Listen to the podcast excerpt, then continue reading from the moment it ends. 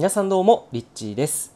はいということで今回は福利の魔法というテーマでお話をしていきたいと思います。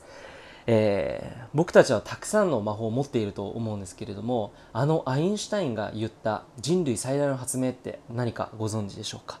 まあ、それが実は今回のこの福利なんですけれども、えーまあ、時間でもなく資本主義でもなく人類最大の発明っていうのはこの福利にあるというふうに、呼んでいてそしてこの福利の効果っていうのはいろんなところにいろんな世界にも応用されていると、適用されてそしてこの世界っていうのは、回っているというふうにも言われています。でじゃあこの福利って何かっていうと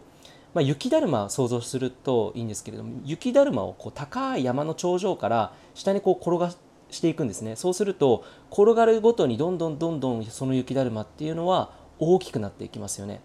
それはどんどんどんどん大きくなっていって、まあ、最終的に家よりも大きくなって大きなねその高い家よりも高い木よりも大きくなってっていうふうにどんどんどんどんこう増えていく。それがまあ倍々でこう増えていく。これがですね、まあ、福利というふうに、えー、言われています。分かりやすい例としては、まあ、こういったものがあるんですが他にもですねちょっと面白いものがあって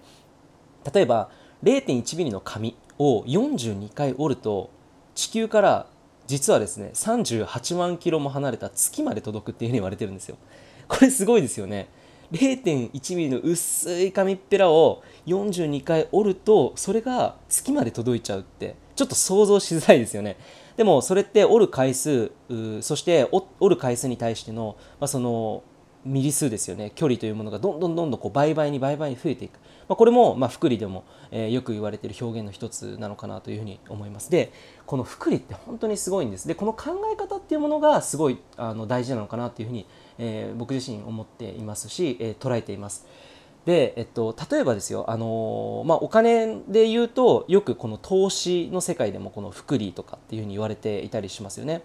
でまあ、福利と例えば他に単利っていうものがあるんですよ。で単利と福利っていう言葉っていうのはよく使われるもので、まあ、代表的なもの2つなんですけれども、まあ、これ何が大きく違うのかって、えー、言うとですねじゃあ例えば100万円のお金を5%の利回りで運用した場合の単利と福利の違いっていうものをま見ていくとどのぐらいのその最終的に残るお金増えていくお金ですね。最終的に増えたお金ってどれぐらい違うのかっていうとこの100万円を単利つまり毎回毎回100万円を元本に5%ずつかけていくと大体まあ、えー、30年でいくと250万とかですかね。250万円ぐらいまで増えるというふうに言われています。でもこれでも結構すごいと思うんですよね。じゃあ福利で運用した場合つまり100万円かける5%ですよねでこの5%増えた1年後からまたこの105万円から105万円の5%を利回りをまあ運用していくので、まあ、それがどんどんどんどんこう数が増えていくのっていうのはありますよね。えー、まあ、本当に 2, 2,、えー、と2の事情から4になって4から8になって8から16になって16から30になっていくみたいな感じでこれを、えー、福利で5%の利回りで運用していくとどうなるのかっていうと30年後にはですねさっきは250万だったんですよ。さっき単利で回すと250万だったのが30年後複利で回した場合っていうのは、まあ、約450万円ぐらいになるというふうに言われています。でその差額っていうのは182万円ぐらいあるんですよ。これぐらい、まあ、大きく増えていく数っていうのは違ってくるんですね。えっと、グラフでいうと単利の場合っていうのはまっすぐ直線のグラフを描くんですが複利の場合は長期的に見るとどんどんどんどんこう上にグイーンってこう曲がっていくんですよ。それがもうどんどんどんどん増えていくんですね。だからまあ月まで届くっていうのもそれと同じようなイメージをしていただくと分かりやすいのかなというふうに思います。でこれがまあ複利の力なんですよね。でこの考え方って実は他のものにも応用ができるんですよね。でそれで一番僕がすごく大事なこととしてよくあの、まあ、お伝えもしてるんですけれどもそれは何かっていうと自分のスキルなんですよね。でそのスキルっていうものってあの本当に倍々で、えーと、自分の利益を生み出していくんですね。要するになんか例えば投資とかも投資っていうものであの日常的に自分に自己投資っていうものってあると思うんですよ。例えば本を買いましたとかじゃあその本を買って例えば自分のそのスキルと掛け合わせてその得た知恵を自分の仕事に生かした時にさらにそのスキルかけるその知恵がより大きな利益を生む可能性っていうのがありますよね。でそこでまたさらにえーその自分が身につけた新しい知恵とスキルを持ってさらにその状態から新しいもの、えーをスキルとして身につけたらそのスキルかけるスキルかけるさらに知恵。これがどんどん倍々でこう増えていくんですね。要するに、えーまあ、収入っていうものに、えー例えるとそれが例えば、えー自分で仕事を始めました。でそして最初は自分一つの、ね、スキルを持ってその仕事を始めたところから例えばその時、えー月収が20万円だったものが本当に2年3年5年ってこうどんどんどんどんこう年をね、えー年が進んでいくごとに自分のスキルも身につけていって最終的に20万円が40万円で40万円が80万円80万円から160万そして320万というふうに月収が大きく大きく変わっていくというふうに、えー言われています。でこの月収が320万円までいくとどうなるのかっていうと実はもうほとんど遊んで暮らせますね。遊んで暮らせるぐらいの家族も養えるぐらいの、えー金額というふうに言われています。でそれぐらいまあパワフルなんですよね。なので、えーすごくこの考え方として福利という言葉を聞いた時にやっぱりこう自分のスキルに投資するっていうのがすごく大事な考え方なのかなっていうふうに思います。で例えばカメラというものをね持っていてそしてそのカメラで撮影するスキルがあるとするじゃないですか。ただそれだけだと何も仕事にならないですよね。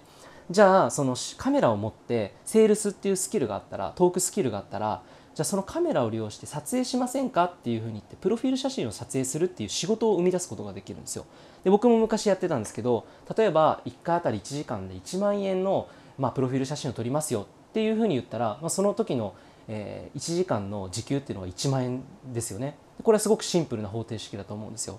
でじゃあカメラの撮影というスキルかけるえセールスというスキルで今それが成り立ったと思うんですがじゃあこれにマーケティングっていうスキルがあったとしたらあなたはおそらくこう声をかけてねやるところからじゃあインターネット上で SNS マーケティングをしてインスタグラムだったり、まあ、YouTube を通してだったりとかで自分のお客さんをどんどんこう見込み客を増やしていくことが、まあ、マーケティングスキルで行うことができるんですね。そうするとどうなるのかっていうと1人当たり1万円でやっていたものを例えば1回で10人集められるんですよ。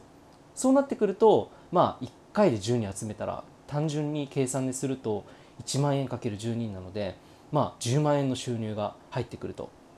で、まあ、そういうふうにですねいろんなこう方法いろんな考え方で組み合わせを変えていくことによって実際にこう収入っていうものも変わってくるんですよね。なのでこの考え方として、えー自分のこう収入を上げていくのにどうしたらいいのかってよく多くの人が考えることだと思うんですよ。でもどうしても時間給だけではどこかに就職して働いているだけでは時間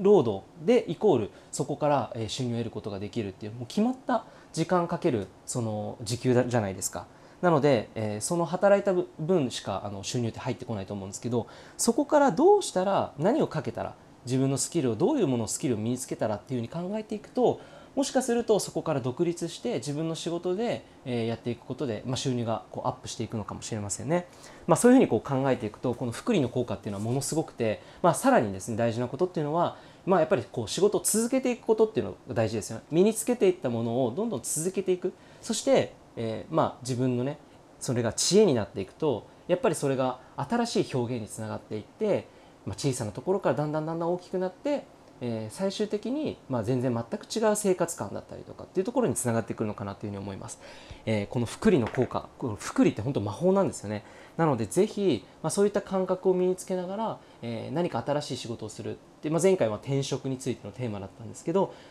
こう自分のスキルを身につけていくことでさらに自分の収入が上がっていくとしたらどどんなワクワクするスキルを身につけて